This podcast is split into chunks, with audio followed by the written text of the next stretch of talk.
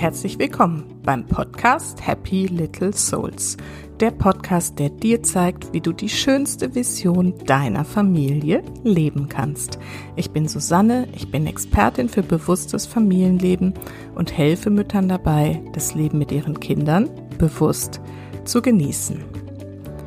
In der heutigen Folge habe ich Maria Kalkhofer im Interview. Sie ist Kinesiologin und Maria hat sich auf das Thema Lernblockaden, Lernschwächen, also LRS, Leserechtschreibschwäche und Dyskalkulie bei Kindern spezialisiert.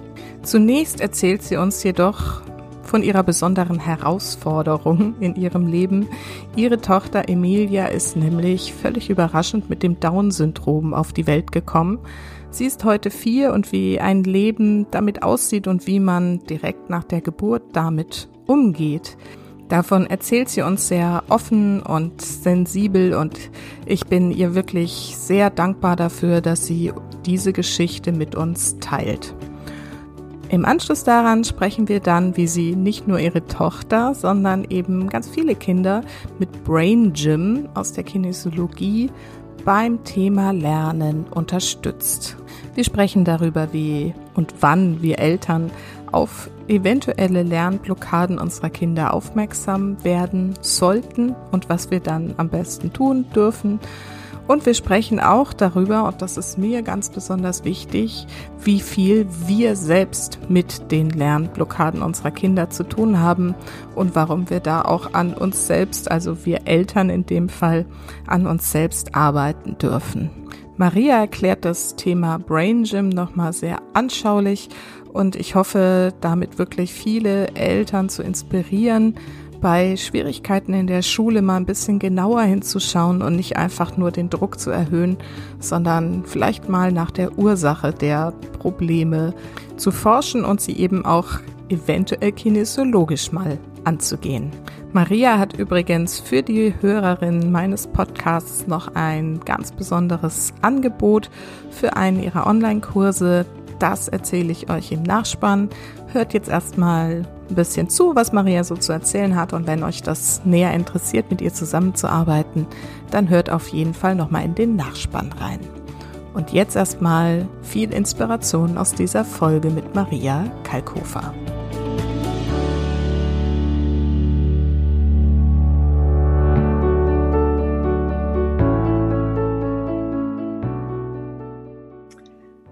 Heute gibt es wieder ein Interview für euch. Und zwar habe ich Maria Kalkhofer eingeladen. Maria ist Kinesiologin und Lerntrainerin.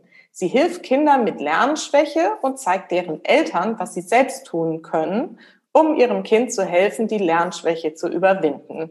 Und ich finde dieses Thema so wichtig, weil ich glaube, dass es wirklich in ganz, ganz vielen Familien Thema ist und ich freue mich, dass ich Maria kennengelernt habe. Und äh, das war wieder so ein spontaner Facebook-Kontakt. Und da habe ich sie auch gleich eingeladen zum Podcast. Und jetzt ist sie heute hier. Maria, ich freue mich total, dass du dir die Zeit nimmst und heute uns was über Lernschwächen und was wir Eltern vor allen Dingen tun können, um die auch wieder äh, zu unterstützen. Ähm, genau, dass du uns darüber heute ganz viel erzählst. Ja, liebe Susanne, herzlichen Dank für die Einladung. Ich freue mich wahnsinnig, dass ich heute hier sein darf und ein bisschen erzählen darf. Super. Also, dann erzähl doch erstmal ein bisschen was über dich, über deine Familie. Wer seid ihr und was machst du eigentlich so ganz genau? Ja, also, wir, unsere, also meine Familie, wir wohnen in Österreich, in den Bergen Salzburgs. Wir ah. sind ja. zu dritt, mein Mann und ich und unsere vierjährige Tochter Emilia. Und ähm, ja, wie du schon gesagt hast im Eingang, ich bin Kinesiologin und Lerntrainerin und das ist das, was ich mache. Ich ähm, arbeite mit den Kindern, das ist sozusagen mein Kernthema und seit einiger Zeit auch mit den Eltern, weil ich festgestellt habe, dass die die Schlüsselpersonen sind in der ganzen ganzen Geschichte und so viel mehr bewirken können, als ihnen manchmal bewusst ist. Mhm. Und ähm, ich erzähle es gleich zum Eingang. Äh, meine Tochter, die Emilia, hat das Down-Syndrom. Das sind mhm. nochmal spezielle Herausforderungen und da ist gerade dieses Thema Lernen nochmal ganz, ganz speziell. Das heißt, das, was ich mir die Jahre vorher schon angeeignet, angelernt habe, das kann ich hier ganz prima umsetzen und kann ihr da wirklich gut helfen. Und ich sehe auch die Fortschritte bei ihr. Und das ist nochmal so, so spannend. Und vor allem sie zeigt mir ganz viele Dinge, die ich wieder für die anderen Kinder umsetzen kann. Super. Genau da wollen wir ja auch jetzt noch mal ein bisschen mit einsteigen. Das ist eigentlich das, was mich an deiner Geschichte so fasziniert hat. Bist du denn über Emilia überhaupt zu diesem ganzen Thema gekommen oder gab es da schon eine Vorgeschichte dazu? Nein, da gab es schon eine Vorgeschichte. Und zwar, ich hole jetzt noch mal ein bisschen weiter aus. Mhm. Ich bin eigentlich ganz ursprünglich Krankenschwester äh, mit Intensivdiplom, das heißt eigentlich Krankenschwester auf der Intensivstation. Und mich hat irgendwie, ich bin über eine private Geschichte sozusagen an einen Kinesiologen gekommen und ich habe den arbeiten gesehen und dachte mir, boah, das will ich auch. Und zwei Jahre später saß ich in dieser Ausbildung und habe es gar nicht realisiert, dass ich das zwei Jahre zuvor gesagt habe. Und mein eigentlicher äh, meine eigentliche ähm, Motivation war das Thema Gesundheit. Das heißt, ich wollte die Kinesiologie lernen, um noch besser helfen zu können, die, die, die, die Gesunderhaltung oder den Menschen zu helfen, wieder gesund zu werden und gesund zu bleiben. Und habe mich dann nach der Ausbildung als Kinesiologin selbstständig gemacht. Und es kamen dann ganz, ganz viele Eltern mit Schulkindern auf mich zu, weil die ganz konkret nach Kinesiologie und Lernschwächen gesucht haben. Und das war eben schon damals auch ein Bereich von mir. Und da hat sich das herauskristallisiert und hat sich verstärkt und ich habe da immer noch mehr dazu gelernt. Und erst später kam meine Tochter und wie eine Freundin zu passen sagte, wenn nicht du, wer dann? okay, okay, das genau. ist auch, ja. Wie war das? Ich würde ja gerne, wenn das okay ist, ein bisschen da einsteigen, ähm, als deine Tochter jetzt so auf die Welt gekommen ist mit äh, der medizinische Begriff ist Trisomie 21. Wir kennen die meisten Menschen unter dem Down-Syndrom. Ähm, wusstest du, was auf dich zukam oder war es eine Überraschung bei der Geburt? Ja, das war eine Überraschung. Das haben wir nicht gewusst. Wir haben ehrlich gesagt auch nicht alle vorbereitenden Untersuchungen in der Schwangerschaft machen lassen. Und mhm. hier muss ich ganz ehrlich gestehen, ich hoffe, dass mein Mann dieses Interview nicht hört, weil ich wusste, dass mein Mann kein Kind mit Behinderung haben möchte. Das heißt, ich habe die Nackenfalte nicht messen lassen, mhm. weil ich mich auf diese Diskussion nicht einlassen wollte. Okay. okay. Beim Organscreening hingegen war alles in bester Ordnung und wir sind immer von einem gesunden Kind ausgegangen. Sie ist auch gesund grundsätzlich mhm. und kam wohl ein bisschen früher auf die Welt. Also sie ist auch offiziell ein Frühchen, allerdings mit dreieinhalb Kilo, was für ein Frühchen schon mal sehr hm, ist und für ein Kind mit Down-Syndrom nochmal viel verwunderlicher, weil die eigentlich eher klein und zierlich sind. Und ähm, als ich sie nach der Geburt so beim Stillen am Arm hielt und sie mich so angesehen hat, das Gesicht war ja total verschwollen nach der Geburt, aber wenn sie mich da so angesehen hat, dann habe ich mir gedacht, die sieht aus, als hätte sie das Down-Syndrom. Mhm.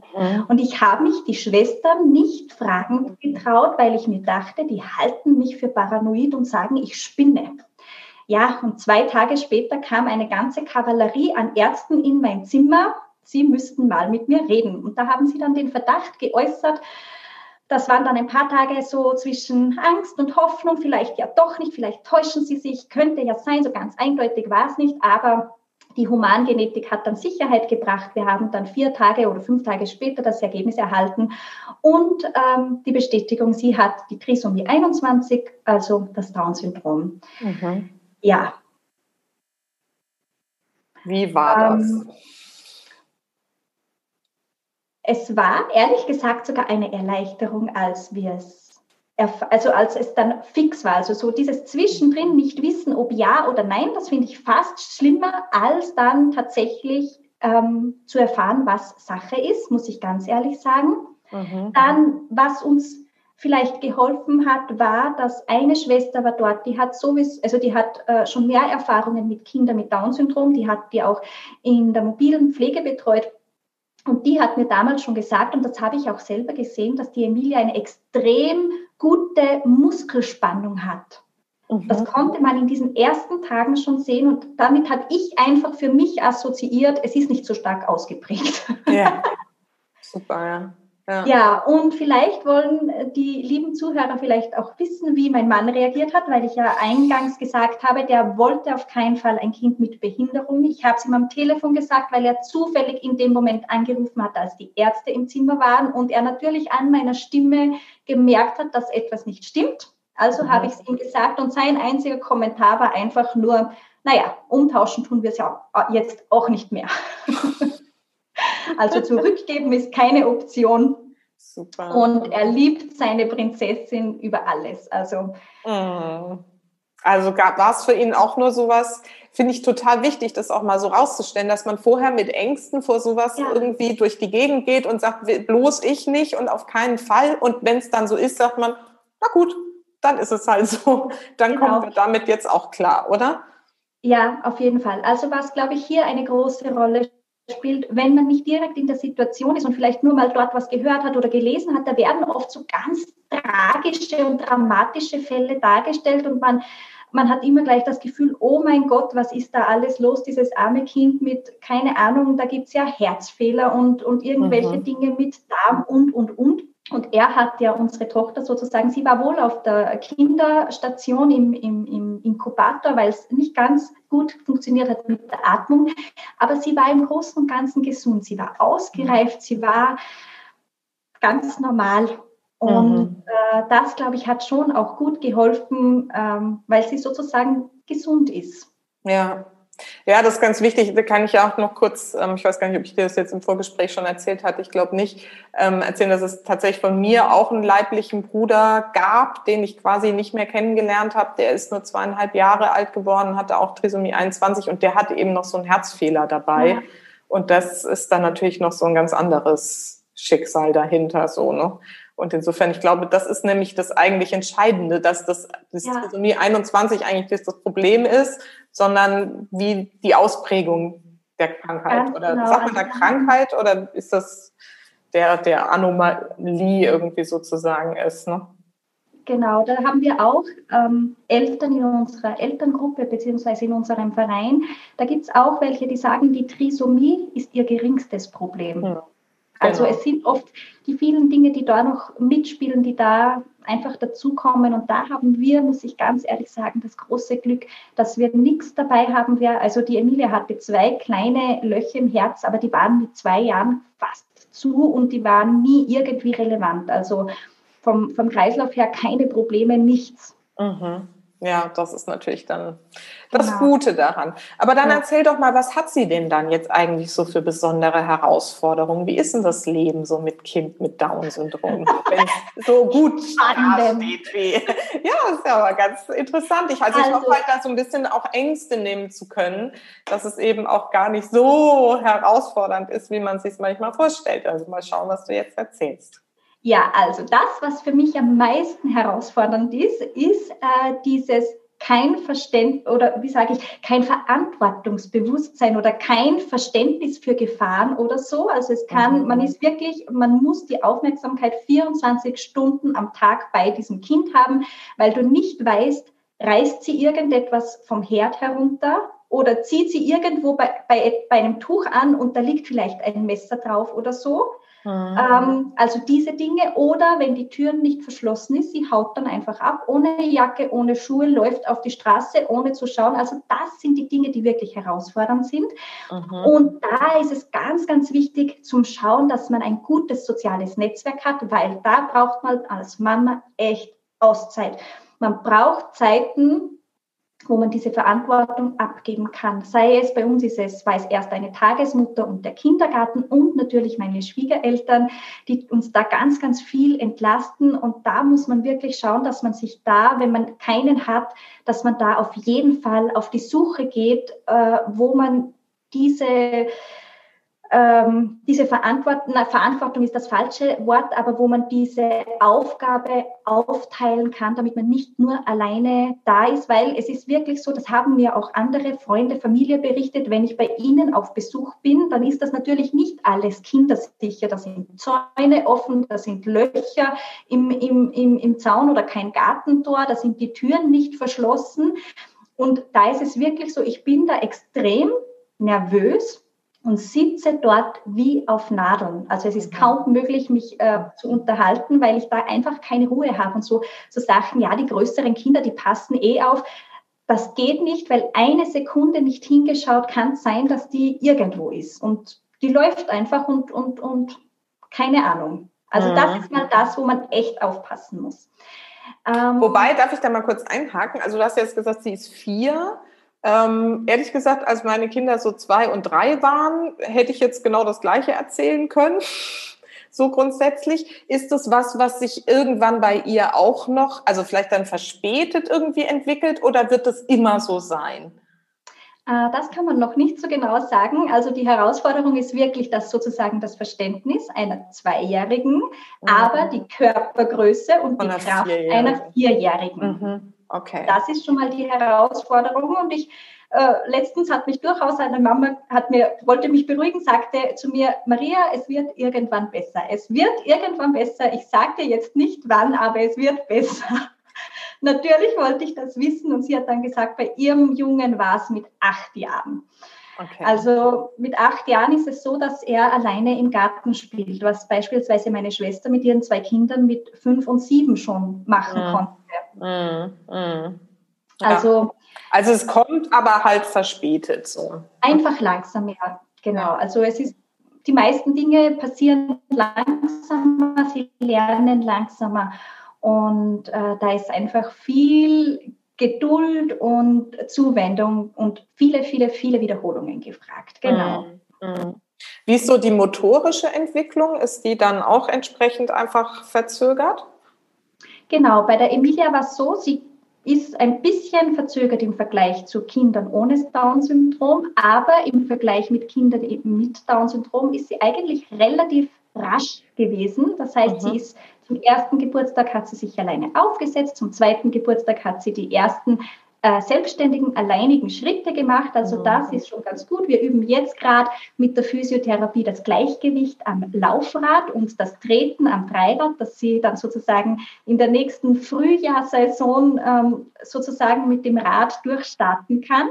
Cool. Und ja, also Motorik, vor allem die Feinmotorik ist sehr, sehr gut. Was bei der Emilia ist, äh, oder die Herausforderung bei ganz, ganz vielen, das ist die Sprache. Mhm. Also ich sage mal, die verbale Sprache, Kommunikation ist in jedem Fall möglich. Die Emilia ist eine wahre Imitationskönigin, also die kann ganz gut mit Gesten, mit Mimik und da ist es ganz wunderbar, sich mit ihr auszutauschen über die Gebärden. Das Aha. ist so unser Kommunikationsmittel. Genau. Aber so richtig sprechen kommt, aber, aber das ist, ja stimmt, das ist generell wahrscheinlich schwierig. Ja, genau. Ähm, mhm. sind einzelne Worte, was sie schon spricht. Äh, da kommt vielleicht einfach auch die äh, durch das Down-Syndrom die veränderte Physiologie dazu. Sie haben meistens eine ganz äh, große Zunge, die auch oft, man beobachtet das auch, dass die Zunge oft auf der Unterlippe liegt. Das heißt, der Unterkiefer ist verformt, ist im Gegensatz zum Oberkiefer eher zu groß und auch der Gaumen oft hoch. Das heißt, sie tun sich mit der Sprechmotorik hinten schon mal ganz, mhm. ganz schwer. Das heißt, ähm, es dauert einfach länger, ja. Mhm. Aber verstehen, also sie versteht alles, wenn man mit ihr spricht. Sie versteht wirklich alles. Sie bekommt auch so diese äh, Dinge zwischen den Zeilen mit. Nur äh, sozusagen ihre verbale Mitteilung, das braucht einfach noch ein bisschen, aber sie hat da durchaus ihre Wege gefunden, wie sie sich verständigt. Und ihr auch. Ihr, ne? Also man genau, ja immer die Bereitschaft der Eltern, dann sich auch auf diese andere Art der Kommunikation einzulassen. Und wenn ihr da euren Weg gefunden habt, das ist doch total Ja, also bei ihr ist es wirklich ganz, ganz einfach, nur über die Gesten und Mimik. Und wenn ich was sage, dann versteht sie es ja. Das heißt, die Herausforderung für mich ist eigentlich, dass ich sie verstehe. Mhm. Genau. Seid ihr als Eltern natürlich nahe dran, könnt euch auf diese Kommunikation gut einlassen. Wie ist es, wenn sie jetzt so im Kindergarten oder du sagtest, die Schwiegereltern helfen da auch viel? Wie geht es da dann so?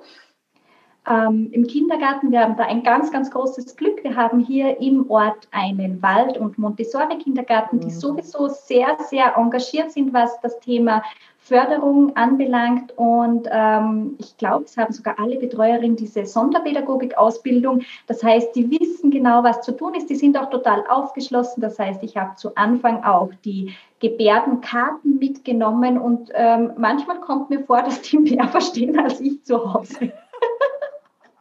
okay. ah, wieder was Neues gelernt. Ah. Ja. ja. Also die kommen total gut zurecht und auch die anderen Kinder im äh, Kindergarten. Also das funktioniert anscheinend. Mhm. Also sehr, es ist eigentlich ein normaler Kindergarten, die aber halt so auch darauf ausgelegt sind, so Integrationskinder oder sowas mit aufzunehmen. Ja, normal in dem Sinn ist er jetzt nicht. Das ist nur ein ganz, ganz kleiner Kindergarten, nur mit mhm. einer Gruppe, mhm. mit, ich glaube, heuer 17 Kindern oder so. Und ähm, sie sind viel draußen in der Natur. Ihnen sind natürlich diese ganzen äh, Lerngeschichten draußen in der Natur ganz, ganz wichtig. Sie haben einen Montessori-Raum, sie haben einen Bastelraum, sie haben einen Turnraum. Die Kinder können sich da bewegen und ähm, ja, die machen da echt viel. Ähm, also da ist durchaus schon mal vorgekommen, wenn ich da morgens reinkam, weil ich die Emilia gebracht habe, dass schon eine der Betreuerinnen mit einem anderen Kind dabei war und das T-Shirt-Falten geübt hat. Da haben sie so mhm. kleine T-Shirts mit aufgemalten Linien, wie man ein T-Shirt faltet. Und wow, das brauche ich auch. Also wirklich, wirklich engagiert und, und mhm. auch diese Rahmen mit den Verschlüssen letzten hat mich eine Betreuerin gefragt, ob sie der Emilia beibringen dürfen, diesen Schnellverschluss, wie er beim Kinderwagen ist, ob sie ihr das beibringen dürfen, wie man den aufmacht. Weil es ist ein Schritt in die Selbstständigkeit, ist aber auch für mich ein Schritt äh, Kontrollabgabe. Ja, ja. Wichtig, dass man es abstimmt. Ne? Und ja. hast du zugestimmt? Ja. Ja, weil der vom Kinderwagen, der geht so schwer auf, den bekomme ich selber manchmal nicht auf. das ist gut, wenn sie das dann kann. Super. Ich darf ruhig wissen, wie es geht. Ja, jetzt muss ich nur eine Nachfrage mal stellen, weil meine beiden Jungs, die waren auch im Waldkindergarten, also das war ein reiner Waldkindergarten, aber du hast ja vorhin gesagt, Emilia läuft auch gern mal einfach irgendwie so weg. Wie machen die das dann, wenn die so viel in der Natur sind? Also muss ja dann, muss sie ja irgendwie schon immer beim Erzieher sein dann, oder? Ja, genau. Also es ist so, dass die Emilia durch das Down-Syndrom einen erhöhten Förderbedarf hat und da wurde ihr auch eine Pflegekraft oder Stützkraft zur Seite gestellt. Ah. Und der Kindergarten hat so eingeteilt, also die Emilia geht vier Tage in den Kindergarten, drei Tage ist die Stützkraft da und einen Tag die Sonderpädagogin, die mobile, die auch ähm, eben stundenweise äh, die Kinder mit Sonderbedarf, äh, Sonderförderung ähm, betreut. Das heißt, sie sind eigentlich jeden Tag, wenn die Emilia da ist, um eine Person mehr. Und diese Person bleibt auch bei der Emilia. Also es ist tatsächlich so, dass sie sagen, wenn sie draußen sind, ähm, dann muss immer einer bei der Emilia bleiben. Es geht nicht, äh, sie mhm. sozusagen mit der Gruppe mitlaufen zu lassen, weil es sein kann, dass ihr von einer Sekunde auf die andere einfällt, sie legt sich jetzt da auf die Straße und geht nicht mehr weiter. Mhm. Ja, und das sind dann so diese Momente, wo es spannend wird. Ja, also wenn ich mal einen Termin abgesagt habe und sage, die Emilie kommt an dem Tag nicht, dann geht das auch nicht, dass ich nochmal ummodle, weil dann ist keiner da für sie und mhm. genau. Ja. Okay, aber ich finde, es klingt insgesamt so, als seid ihr da sehr schnell in diese Rolle reingewachsen, habt das so angenommen und macht einfach irgendwie trotzdem ein wundervolles Leben als Familie für euch. Ja, also hat durchaus Herausforderungen, aber ich durfte ja bei meinen Geschwistern schon feststellen, jedes Kind ist eine Herausforderung. okay. Und ähm, ja, es gibt durchaus Dinge, die wunderbar laufen. Zum Beispiel hat die Emilia von Anfang an durchgeschlafen. Und das kennen ja viele andere Eltern mhm. nicht. Und ich muss ganz ehrlich gestehen, ich bin dankbar und heilfroh, denn nicht durchschlafen zu können, das bringt mich innerhalb weniger Tage an den Rand der Verzweiflung. Und da bin ich wirklich ähm, mhm. reif zum Einliefern, wenn ich nicht genug Schlaf bekomme. Ja, ich glaube, das könnten jetzt einige Mamas unterschreiben. Ja. Es geht trotzdem. Ja, also. also es gibt durchaus Herausforderungen, aber ich denke, jede Mama hat ihre Herausforderungen mit ihrem Kind. Ja. Und es gibt auch genauso, und diese Seiten überwiegen auf jeden Fall die schönen Seiten. Und ähm, mhm. Ja, ja. das finde ich nämlich auch. Es ist halt alles immer relativ so, ne? aber jeder hat seine Herausforderung und wenn du nicht so eine Herausforderung hast, machst du dir irgendwie andere Herausforderungen oder hast du oder machst du oder wie auch immer. Jetzt hast du ja gesagt, du hast ähm, dich da schon vor Emilia mit diesem Thema mit Lernschwächen und so ähm, beschäftigt. Wie hilft dir das denn jetzt konkret, ähm, da auch deine Tochter zu unterstützen? Ähm, das hilft dahingehend, weil ich mich ganz viel damit beschäftigt habe, wie Kinder neues Wissen aufnehmen und verarbeiten, also über die Augen, über die Ohren und wie das aufgenommen wird, wie das im Gehirn verarbeitet wird, wie unser Gehirn arbeitet. Und da gibt es natürlich äh, verschiedene, ähm, ich sage mal, Stärken und Schwächen. Und wenn ich genau weiß, wie ein Kind lernt, wie es sich in Stresssituationen verhält, dann weiß ich auch, wie ich dem Kind helfen kann, neue Dinge zu erlernen. Und das, was ich sozusagen hier in der Ausbildung gelernt habe, das kann ich bei der Emilia ganz gut anwenden. Ähm, und beim Lernen, viele Menschen haben ja da immer dieses Bild vom, vom, vom Büffeln am Schreibtisch mit einem Blatt Papier, mit einem Buch, mit einem Stift, aber so ist es nicht, sondern es geht hier vor allem um das spielerische Lernen, denn das Lernen beginnt immer beim Spiel. Im Spiel fördere ich meine Wahrnehmung und meine, meine, meine ähm, jetzt fehlt mir das Wort, aber die Wahrnehmung und das, wie ich es aufnehme und wie ich lerne und das wird dann sozusagen in der Schule auf dem abstrakten Bereich, auf die Buchstaben und die Zahlen ähm, übertragen. Aber ich mhm. muss es vorher erstmal im Spiel diese, diese Dinge begreifen. Mhm. Und das heißt konkret, magst du das mal mit deiner Tochter so ein bisschen konkreter machen? Also du, du stellst erstmal fest, dass es, was es für ein Lerntyp ist. Ne? Da gibt es ja den auditiven, visuellen, kinästhetischen Lerntyp so.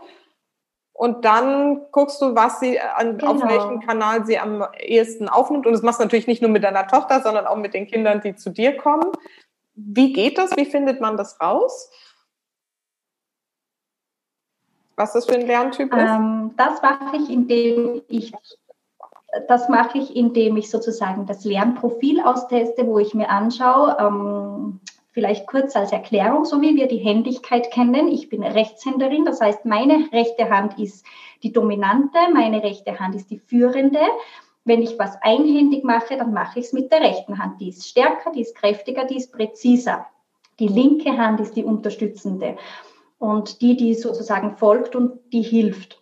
Und genauso wie das bei den Händen ist, ist es bei den Augen, bei den Ohren und auch bei den Beinen und bei den Gehirnhälften. Und je nachdem, welche Seite ich da als Dominante habe, kann ich dieses ähm, sozusagen so ähm, stellt sich das Lernprofil zusammen und aus dem kann ich herauslesen, wo hat das Kind einen guten Zugriff, wo kann es auch vielleicht in Stresssituationen, wo es blockiert ist, trotzdem noch äh, Neues aufnehmen und lernen?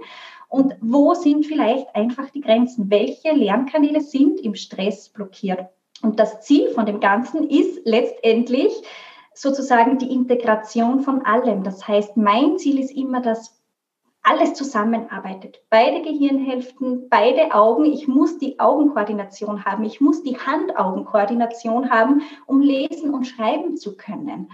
Und all diese Dinge. Also, das ist das, wie ich sozusagen mit den Kindern arbeite, mit der Emilia, die ja jetzt noch nicht in die Schule geht.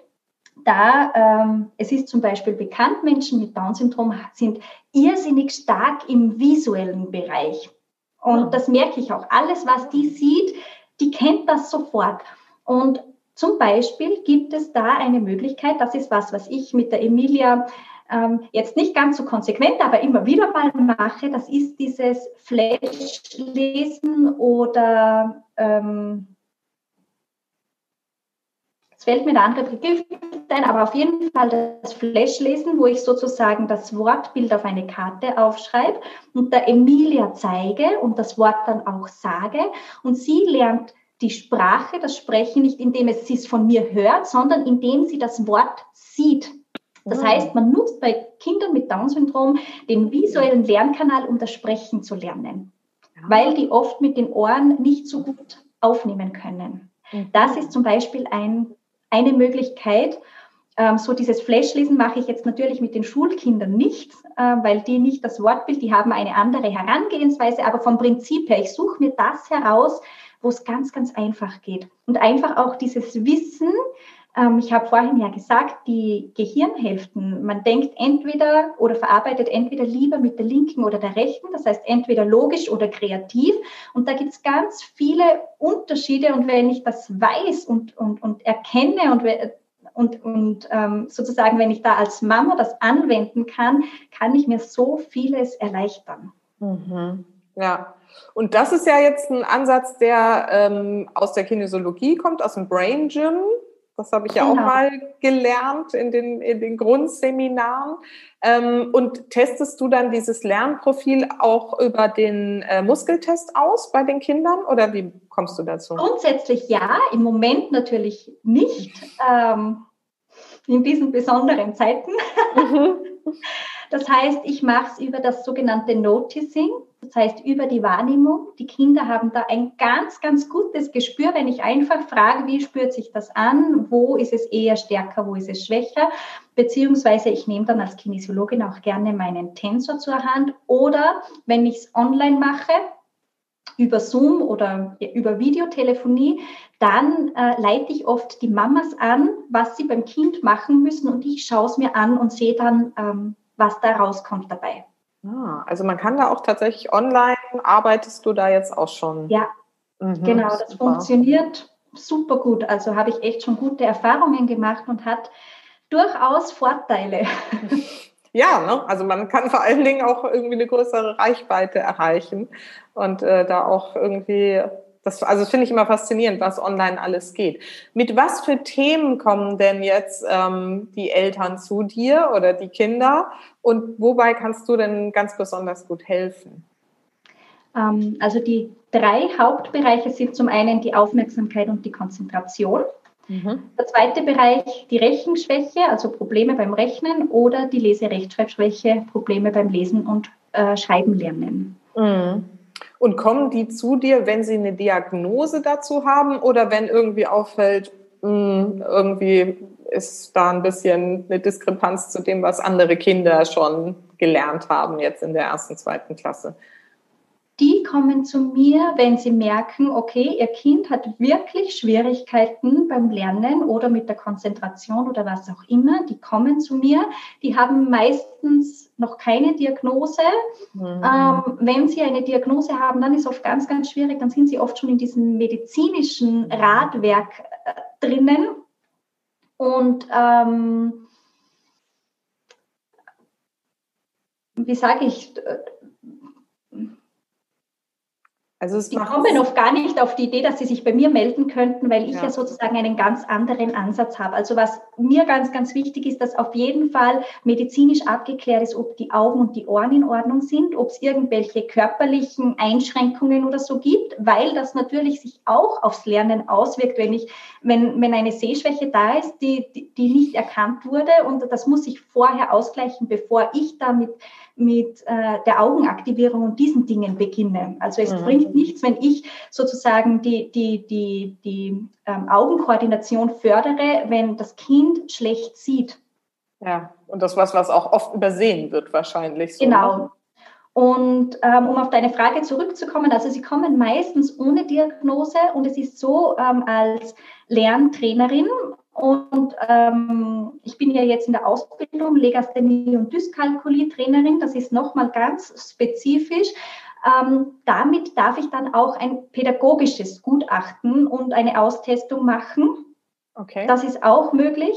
Und das ist aber bitte unbedingt zum Unterscheiden von dem psychologischen Gutachten, das ein Psychologe macht, oder von den ärztlichen Gutachten, das die Ärzte machen. Also das sind so die drei, beziehungsweise eigentlich gibt es vier Bereiche, die bei Lernschwäche integriert sind. Das ist einmal die Pädagogik, einmal die Soziologie, also die, das soziale Umfeld und diese Dinge.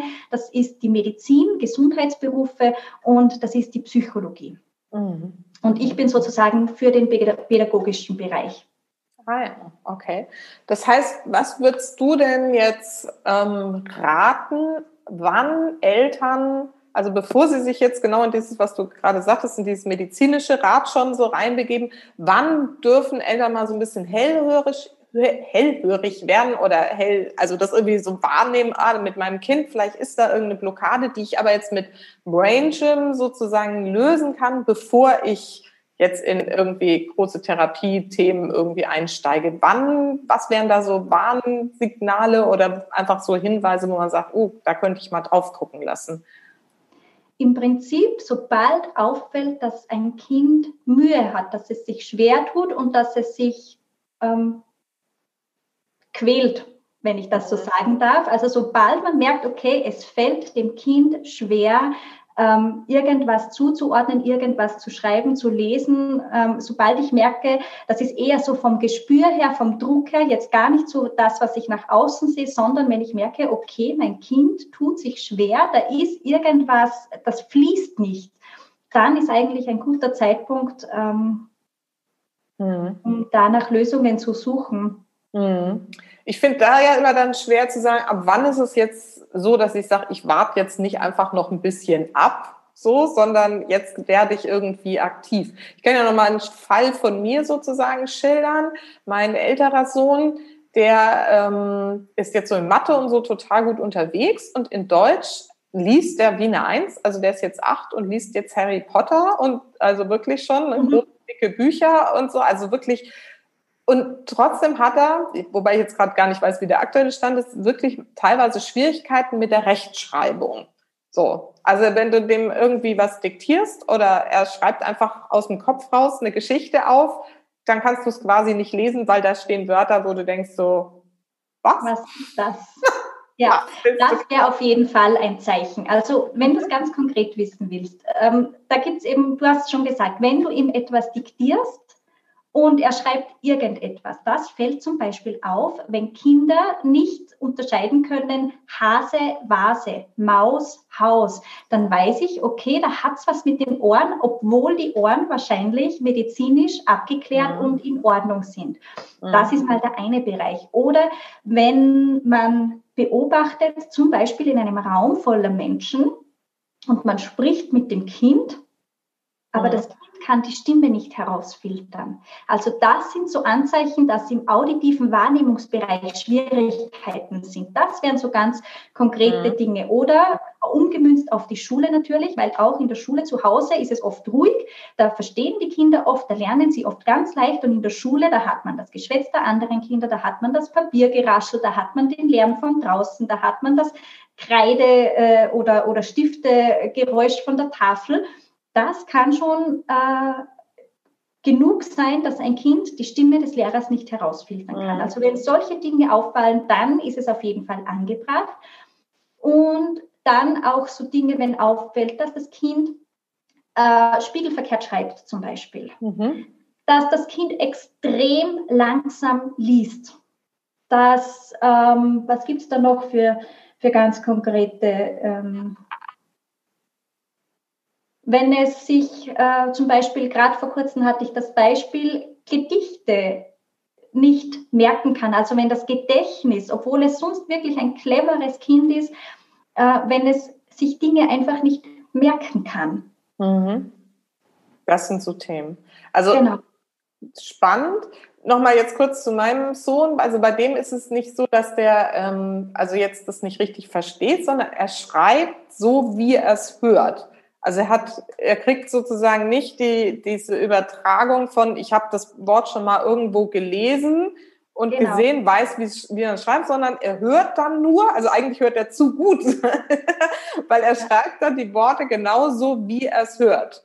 So. Das ist zum Beispiel ein Fall für oder im Bereich von Gedächtnis. Also wir unterscheiden ja. das visuelle Gedächtnis und das auditive Gedächtnis.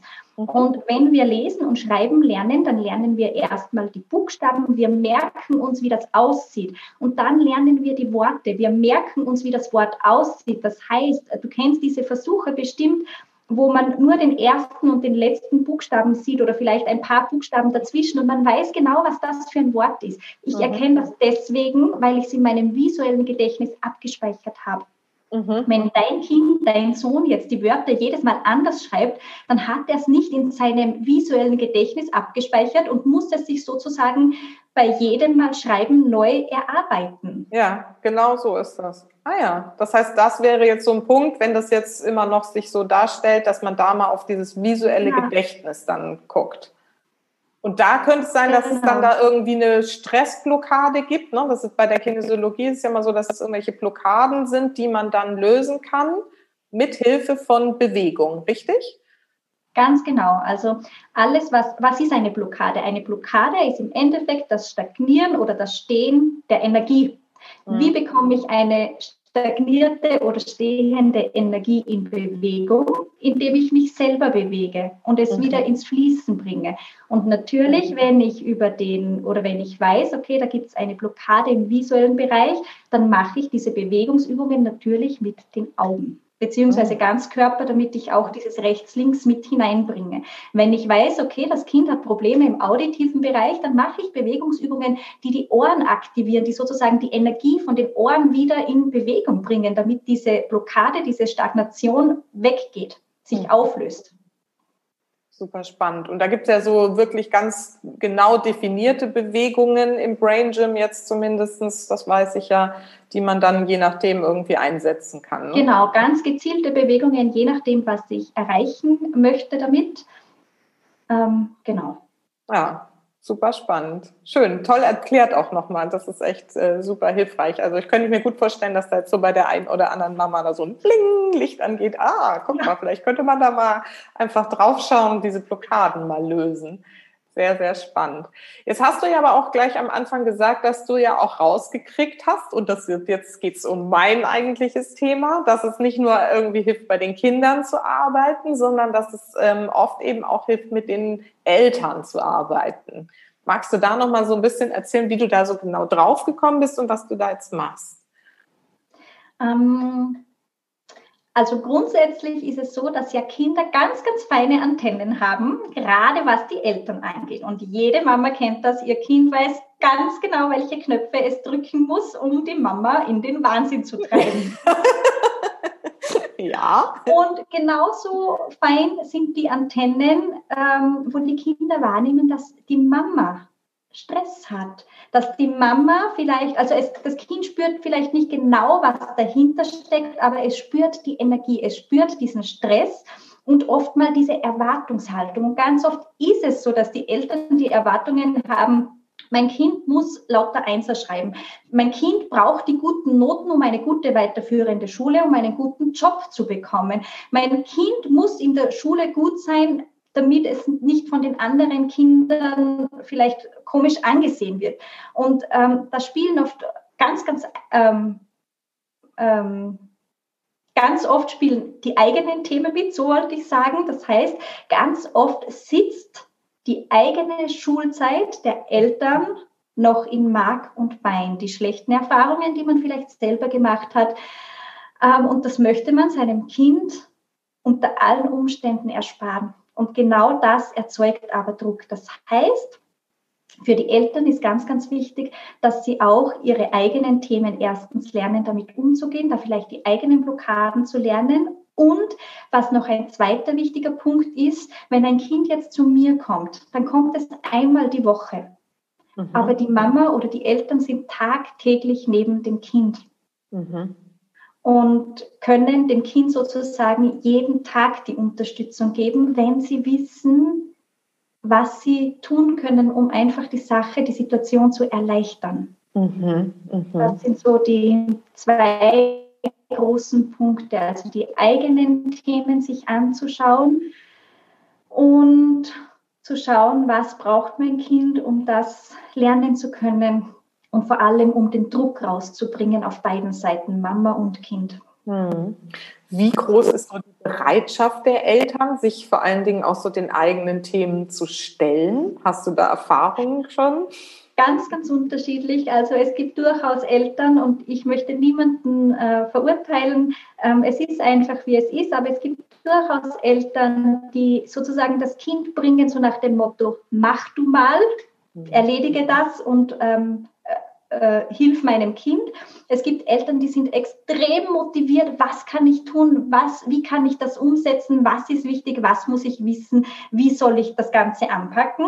Und mhm. es gibt natürlich auch jene Eltern, gerade die so schon ähm, diesen Themen der Persönlichkeitsentwicklung, sage ich mal, offen gegenüberstehen, die wissen ja ganz genau, dass es ihre eigenen Themen sind, dass das, was sie selber in der Schule erlebt haben, dass das, was sich bei ihrem Kind zeigt, genau das Gleiche ist. Und mhm. die spüren auch diese Verbindung, die eigentlich zwischen diesen Geschehen steht, weil sie es vielleicht sonst gar nicht erklären könnten, weil das Kind ja eigentlich ganz anders ist und trotzdem ist da diese Schwierigkeit da. Mhm. Und die sind auch sehr aufgeschlossen, dem gegenüber auch bei sich selber hinzuschauen, weil sie wissen, dass sie äh, sozusagen ähm, ihr eigenes Päckchen erleichtern, sage ich es mal so. Weil also sie dann eigene Blockaden auch auflösen ja. und sich dadurch auch freier fühlen. Also das hat ganz viel mit der eigenen Persönlichkeit dann zu tun. Mhm. Also in die letzte Kategorie würde ich ja mich jetzt mal einsortieren. Ne? Und mir ist das nochmal so bewusst geworden. Ne? Ich, also ich ähm, da, das ist auch oft so, dass, dass selbst wenn der Verstand da schon viel weiter ist, ja. Programme trotzdem noch so greifen. Und also meine Kinder sind ja auf einer, ähm, auf einer Ganztagsschule sozusagen, also die geht jetzt nicht den ganzen Tag, aber bis halb drei und so. Und zumindest mhm. erledigen die ihre Hausaufgaben in der Schule. Und deswegen habe ich damit überhaupt nichts mehr zu tun. Deswegen weiß ich zum Beispiel jetzt auch gerade nicht genau, wie bei meinem einen Sohn da das jetzt mit der Rechtschreibung ist. Ich denke immer, naja, wenn es nicht läuft, dann werden sie sich schon irgendwann mal melden. Ja. Aber ich krieg's halt mit in den Phasen, wo plötzlich Homeschooling ist. So. Ja. Und das war für mich echt eine ganz krasse Erfahrung beim ersten Lockdown ähm, ne, wo alle ja noch völlig unvorbereitet irgendwie in diese Situation geschubst wurden, so äh, und dann mit Arbeitsblättern zugeschmissen wurden. Also unsere Schule hat es später dann auch sehr gut gelöst, aber am Anfang war halt echt so, hier sind mal Arbeitsblätter, mach mal. Und dann stehst du da und denkst so, wow, jetzt muss ich das irgendwie organisieren. Was sind das für Blätter? Und die müssen das machen. So.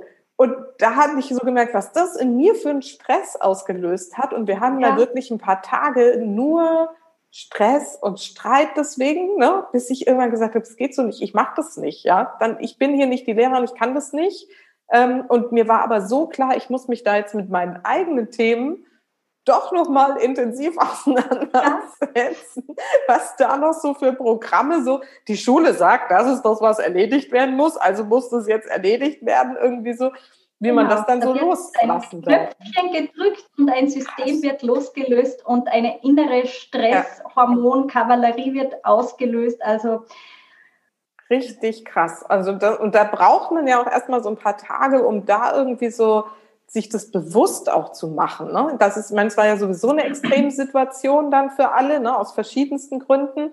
Und da irgendwie hier da auch dann loszulassen. Ich habe dann wirklich auch in der zweiten Woche gesagt, Leute, echt, ist egal. Macht, worauf ihr Lust habt. Die eine Woche irgendwie so, ne? Dann waren erstmal Ferien so. Deswegen war da so, diese mhm. eine Woche müssen wir jetzt erst nochmal schaffen, dann können wir uns mal neu sortieren. Da ich auch wirklich gesagt, macht einfach irgendwie, ne, worauf ihr Lust habt und sonst sucht man noch irgendwas anderes raus, was ihr Schönes machen könnt. Ähm, ne, und habe das dann so richtig auch bewusst richtig losgelassen. Aber das hat mich so viel Kraft und Energie gekostet, auch diesen bewussten Prozess des Loslassens. Das hat mich echt überrascht. Ja, und jetzt bin ich ja schon jemand, die sich halt viel damit befasst, so wie es funktioniert und es weiß. Und ich habe mir dann immer nur überlegt, oh Gott, die armen alten, an, vielen, nicht alten, anderen Eltern, die das nicht wissen und genau in dem gleichen Stress jetzt da wahrscheinlich gerade noch zusätzlich mit Home Job, also Home Office dann und so weiter, da irgendwie voll untergehen. Hast du denn da noch irgendwie vielleicht so einen pragmatischen Tipp, wenn man jetzt noch nicht so weit ist und nicht weiß, wie man selber so Blockaden dann und Glaubenssätze mal bearbeiten und auflösen kann, was, was man so Eltern jetzt mit auf den Weg geben kann, wenn der, ne, die nächste Corona-Quarantäne oder was auch immer irgendwie auf die zukommt? Ja, also erste Hilfe, Tipp Nummer eins, ähm, durchatmen. Erst einmal ein paar Mal durchatmen und sozusagen das System ein bisschen runterfahren, weil in diesem, in diesem Stressmodus sind wir nicht in der Lage, klar zu denken. Das heißt, im ersten Moment erstmal schauen, runterkommen, durchatmen und sich dann zu überlegen, was ist jetzt wichtig. Mhm. Und wichtig ist in meinen Augen nicht, dass alles Perfekttest erledigt ist, sondern wichtig ist, dass es allen gut geht. Wie komme ich dazu? Mhm. Und dann zu überlegen, okay, was ist im Bereich des Möglichen? Und äh, vielleicht noch ein paar Worte dazu, weil du vorhin gesagt hast, du hast diese Arbeitsblätter hereinbekommen und wusstest gar nicht, wie das alles machen man muss ehrlicherweise gestehen, die Eltern sind keine Lehrer, denen wurde nicht beigebracht, wie man neuen Unterrichtsstoff lernt. Und was ich in der Arbeit mit den Kindern bemerke, die lernen zum Beispiel beim Rechnen völlig andere Rechenwege mit zerteilen und die schreiben das zum Teil ganz, ganz anders. Und bis ich mich sozusagen da in diesen neuen Rechenprozess eingearbeitet habe, da brauche ich auch eine Zeit, also wenn ein Kind zum Beispiel zu mir kommt und die Lehrerin hat eine Rechnung vorgerechnet, wie es geht mit einzelnen Schritten, dann muss ich mich erstmal hineinversetzen und selber zwei, drei Rechnungen auf diese Art lösen, bevor ich es dem Kind nochmal erklären kann und vertiefen kann. Also das darf man nicht vergessen, dass wir ja sozusagen keine Lehrpersonen sind. Und dann so wie du es auch gemacht hast, zu sagen, okay, was ist im Bereich des Möglichen und ähm, was ja. geht, das geht. Und was nicht geht, das geht nicht. Und es darf auf keinen Fall zu Lasten der Familie äh, irgendwie da ausarten. Das ist, finde ich, das Wichtigste. Hm, hm. Ja, also das hat uns dann auch doch größtenteils dann irgendwie entspannter. Aber es ist, ich fand es echt faszinierend, wie es trotzdem immer wieder aufgepoppt ist und so, naja, aber irgendwas müssen sie ja machen und so. Echt so ne? Der Verstand auch sagt, naja, es ist jetzt eine Woche, die könnten auch eine Woche krank sein, ist jetzt auch egal, so ungefähr. Aber dass man da einfach irgendwie loslassen darf. Ja, genau. Einfach auch hinschauen, was kommt denn da hoch? Und äh, sich gerne auch Unterstützung suchen. Manchmal reicht es, mit einer Freundin zu reden, mit anderen Familien, mit anderen Eltern zu reden. Vielleicht auch das Gespräch mit den Lehrern zu suchen, weil für die war das ja auch alles neu. Die wussten ja auch nicht, wie sie das am besten lösen sollten. Und die waren vielleicht ganz dankbar, wenn man ihnen sagt, das ist zu viel. Mhm. Äh, vielleicht darf ich hier noch ein kleines Beispiel bringen von meiner Schwester. da war es gerade Ah, genau, bei den Herbstferien war es so, dass die Kinder alles, was sie die, Wochen davor nicht geschafft haben, ähm, mit nach Hause bekommen haben. Und meine Schwester hat ihr Kind gefragt, ist das alles zu erledigen? Und er hat nur gesagt, weiß ich nicht. Mhm. Also hat sie darauf angesetzt, alles zu erledigen. Und es war richtig, richtig viel. Und sie hat sich vorgenommen, okay, sie spricht mit der Lehrerin, weil das war echt extrem anstrengend und richtig, richtig viel. Wie alt? Welche, welche Klasse das Kind? Äh, erste Klasse, ah. wird bald acht, hat eine Klasse Vorschule gemacht und eben jetzt mit der ersten Klasse begonnen. Genau, und die Lehrerin hat dann gesagt, nein, sie hat einfach nur alles mitgegeben und er solle sich aussuchen, was er macht. Es war nicht die Aufgabe, alles zu erledigen. Also bitte unbedingt auch das Gespräch mit den Lehrern zu suchen. Die haben oft mehr Verständnis, als wir ihnen zutrauen. Ja, echt. Also ich habe dann auch den, den zweiten, also nach diesen drei Wochen Osterferien jetzt dann, dem ersten Lockdown, war dann ähm, die Schule besser aufgestellt und hat dann so tägliche Videokonferenzen auch veranstaltet für die ja. Kinder. Das fand ich schon mal super. Eine war aber dann immer noch mal so eine, also es war dann nur so eine Rückfragerunde sozusagen, nachmittags um 16 Uhr. Und meine Jungs hatten sich aber angewöhnt, dann irgendwie nachmittags, und das war immer so um vier, dann auf den Bauernhof zu gehen und den Bauern zu helfen. Da habe ich dem Lehrer geschrieben, ganz ehrlich, mir ist es wichtiger, dass die jetzt daraus auf den Bauernhof gehen. Da lernen die mehr fürs Leben, als wenn sie jetzt noch mal hier zu Hause bleiben, um diese Videokonferenz damit zu machen. Ist das in Ordnung? Und er so, ja, bitte machen Sie das. Das klingt genau. super. so, genau, ja. weil wenn was Wichtiges mhm. ist, kann man es ja auch auf anderem Wege nochmal ausreden. Genau. Ja, genau. Also ich fand auch, dass so die Kommunikation mit dem, mit den Lehrern da echt sehr hilfreich ist. Und ich hatte denen auch vorher dann geschrieben, ich habe gesagt, ich schaffe das nicht alles. Es ist, wir machen das, was irgendwie geht. Und der hat dann auch geschrieben, ja, wir sind auch dabei, das noch anders zu organisieren und verstehe ja. ich und alles gut irgendwie so. Bitte, bitte sorgen Sie dafür, dass es Ihnen allen gut geht. So. Ja, das Aller, Allerwichtigste. Ja, ja, das dürfen wir echt immer im Kopf behalten. Genau. Ja, wow, super. Jetzt haben wir ja einen wilden Ritt hier, alle möglichen Themen gemacht, aber total schön. Und ich meine, mir geht's ja, wie gesagt, hauptsächlich immer darum, da mal ähm, das Augenmerk nochmal einfach drauf zu richten. Wir hatten Brain Gym auch schon mal ganz am Anfang jetzt ähm, im Podcast, aber ja. es ist einfach so ein tolles Thema und ich finde es super, dass wir es jetzt nochmal so aus deiner Perspektive hier anschauen durften. Einfach um das immer wieder ins Gedächtnis zu rufen für die meine Mamas da draußen. Da gibt's Methoden, die ne, besser sind, als daneben zu stehen und zu sagen, jetzt konzentrier dich doch mal, jetzt mach doch mal deine Aufgaben, sondern dass man da manchmal drauf schauen kann, ob es nicht einfach irgendwie Blockaden sind und danach ist alles ganz einfach genau. geht. Ne? Ja, das ist so für mich die Essenz dessen. Gut, dann kommen wir jetzt nochmal so zu den Schlussfragen. Was ist dir denn so wichtig für deine Tochter? Was möchtest du ihr denn gerne mitgeben fürs Leben? Ähm, fürs Leben. Hab Spaß. Ach, schön. Hab Spaß und wisse um deine Stärken. Mm, ja. Das, glaube ich, ist das Wichtigste, ähm, weil äh, Spaß zu haben und zu wissen, was die Stärken sind, dann komme ich automatisch auf den Weg, der mich glücklich macht, der ja. mir das Leben ebnet oder weiß nicht, wie ich das sagen soll. Ja. Ja. Finde ich super. Das ähm, ist so ein ganz, ganz wichtiges Thema, finde ich, dass du das jetzt hier auch gerade nochmal ansprichst, dass man auch als Eltern irgendwie gerne mal auf die Stärken der Kinder gucken darf und die rausfinden darf und nicht immer nur auf das, was noch nicht gut läuft, sondern die Stärken in den Vordergrund stellen darf. Und wenn du das deiner Tochter gerade in ihrer Situation ja. noch so mitgeben kannst, super gut. Hast du denn irgendwie so, weil ja. Weil das, was die Stärken sind, das wurde uns ja im, im Leben mitgegeben und das ist ja das, wie wir uns ausdrücken möchten. Das heißt, mhm. wenn wir unsere Stärken leben, dann finden wir automatisch äh, unseren Weg. Mhm. Wenn wir nur die Schwächen bekämpfen, dann ist alles einfach nur Frust und Kampf und das kann es ja nicht sein. Mhm. Hast du denn so besondere Rituale mit deiner Tochter, die du zum Beispiel dafür irgendwie auch ähm, integriert hast in den Alltag? Ähm, also wenn du mich mit dem Wort, äh, nach dem Wort Ritual fragst, fällt mir eigentlich nur ein das abendliche Ritual, das heißt das zu Bett gehen, Geschichte vorlesen mhm. und noch so lange liegen zu bleiben, bis sie schläft und mich dann ganz, ganz leise hinauszuschleichen. Mhm.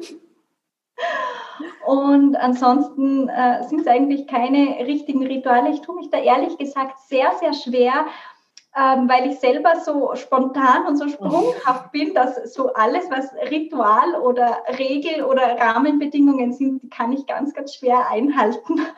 Also es ist Ritual, dass es keins gibt. Und ich, Maria, ich bin ganz genauso. das ist auch für mich. Ich nehme immer vor, ach, wir müssten das und das regelmäßig machen und dann ist doch. Nein, das funktioniert bei mir nicht. Ja, ja. Daherkommt, wie Lust und Laune ist oder eben auch mal keine Lust zu irgendwas, genau. Ja, ja. Cool. Und ähm, genau, wenn jetzt hier eine von den Mamas sagt, wow, Maria, mhm. das klingt total gut, die weiß, wovon sie spricht und ähm, ich habe hier gerade das und das Thema mit meinem Kind in der Schule, wo kann die dich denn erreichen und was kannst du mit ihr machen? Ja, also zu erreichen bin ich vor allem auf der Social-Media-Plattform Facebook, einfach als Maria Kalkofer zu finden. Da gibt es übrigens auch eine tolle Gruppe mit ganz, ganz vielen Mamas drinnen, die sich mit denselben Problemen herumschlagen wie so viele andere auch. Mhm. Und ähm, auf meiner Homepage äh, www.maria-kalkofer.at. Genau, mhm. das sind die zwei Wege, mich zu finden. Und, und was bietest du so an, an Möglichkeiten, mit dir zusammenzuarbeiten? Also das eine, das ist das Kernthema mit den Kindern, das ist das Lerntraining, beziehungsweise in Zukunft wirklich dieses spezielle Legasthenie- und Dyskalkulie-Training. Das ist ein Einzeltraining richtig mit den Kindern, die, die vor Ort wohnen können, zu mir nach Hause kommen. Die, die weiter weg sind, da mache ich es gerne auch online, also auch diese Möglichkeit gibt es.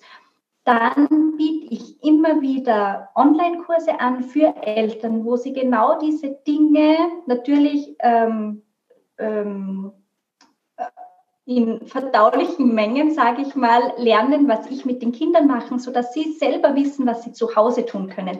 Weil da kann man schon ganz, ganz viel Druck, Stress und Konfliktpotenzial rausnehmen. Mhm. Ähm, genau. Und äh, dann gibt es noch die Möglichkeit, weil wir vorhin gesprochen haben, von den Mamas, wo wirklich die eigenen Themen da so hochkommen und die das lösen möchten, da gibt es auch die Möglichkeit für Einzelcoaching, wo wir sozusagen die eigenen Themen anschauen. Das ist jetzt mhm. nicht so sehr äh, die Arbeit mit den Kindern, sondern wirklich mit den Mamas. Und da ist die Erfahrung, wenn die Mama ihre Themen auflöst, verändert sich es automatisch auch beim Kind. Und das ist ja, Magie das ist magisch. Ja, das ist ja genau das, was ich immer sage. Genau das. Spannend, dass du das auch so irgendwie dir ja. selber quasi erarbeitet hast. Ich finde, darüber wird noch viel zu wenig gesprochen, aber es ist genau die Magie. Wenn es bei dir selber aufgelöst wird, dann löst es beim Kind auf. Ja. Das ist echt verrückt, echt verrückt. Das stelle ich auch immer wieder fest bei mir zu Hause auch und so. Und das ist echt Toll, schön, dass du es nochmal gesagt hast. Ja, das ist immer so. Ich habe gerade eben wieder, ich merke das und wenn man da mal ein bisschen das Auge, das eigene Auge dafür geschult hat, ich merke das bei der Emilia, wenn ich ein Thema habe, wenn ich mit irgendwas beschäftigt bin, dann läuft sie unrund. Und wenn ich das Thema für mich löse, und so war es gerade diese Tage wieder, ich habe mit einer lieben Freundin ein Thema für mich gelöst und von einer Minute auf die andere war die Emilia plötzlich tiefenentspannt. Also so kann man nicht beschreiben außer Magie. Ja, ja.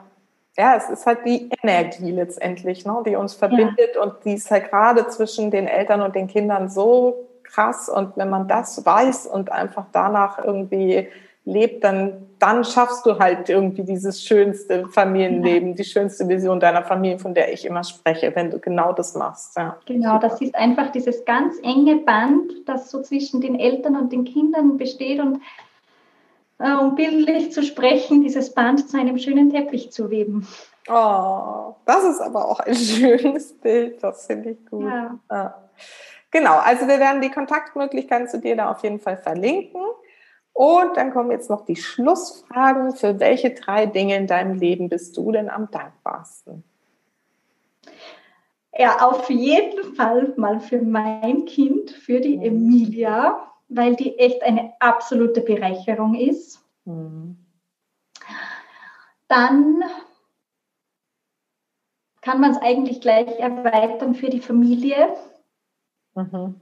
weil die einfach einen Rückhalt gibt so dass man sich zu Hause fühlt. Ähm, und als dritten Punkt, äh, ja, dass ich hier in diesem wunderschönen Land leben darf, umgeben von Bergen und sozusagen in Sicherheit bin und gleichzeitig sämtliche Freiheiten habe. Mhm. Schön. Also das sind so ganz starke Werte von mir, Freiheit und Sicherheit. Hm. Ja, und gerade in diesen Zeiten ganz besonders ja. wichtig. Super schön. Und die Schlussfrage ist ja immer, was ist denn so deine wichtigste Botschaft für meine Supermamas da draußen? Die wichtigste Botschaft bleib bei dir selbst und sieh das Schöne im Leben und genieße es. Mhm. Ja, wundervoll. Vielen Dank. Voll schön. Maria, vielen, vielen Dank für deine Zeit, für deine Offenheit, auch über deine ja, besondere Situation auch so zu sprechen. Ich hoffe, dass es für viele einfach so ähm, auch eine Inspiration ist, ähm, da mal zu sehen, es, ist, es geht auch mit solchen Herausforderungen und man kommt damit einfach auch gut und wundervoll durchs Leben. Ne? Ja, voll schön. Ja, dann sage ich vielen, vielen Dank, weil ich habe mich irrsinnig gefreut, über die Einladung hier sprechen zu dürfen, meine Erfahrungen zu teilen. Und ich freue mich natürlich, wenn ich der ein oder anderen Mama da draußen helfen konnte und vielleicht ein bisschen inspirieren konnte. Und ja, da bin ich mir gefreut. sicher. Danke. Ja, schön. Wir bleiben in Kontakt auf jeden Fall. Und jetzt wünsche ich dir aber erstmal noch einen wundervollen Tag und alles Gute. Bis dahin. Danke, dir auch. Tschüss. Tschüss.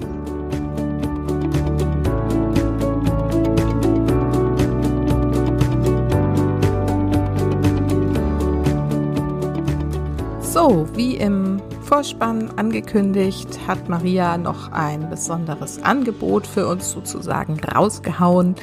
Ähm, sie hat einen Kurs, der heißt Rechenkönig und ist für Eltern gedacht, die Kinder haben, die eben mit dem Rechnen Schwierigkeiten haben.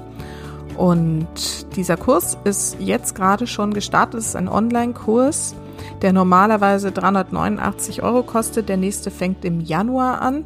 Wer aber jetzt so ganz kurzfristig noch dieses Jahr mitnehmen will, der bekommt diesen Kurs jetzt zum Sonderpreis von 220 Euro.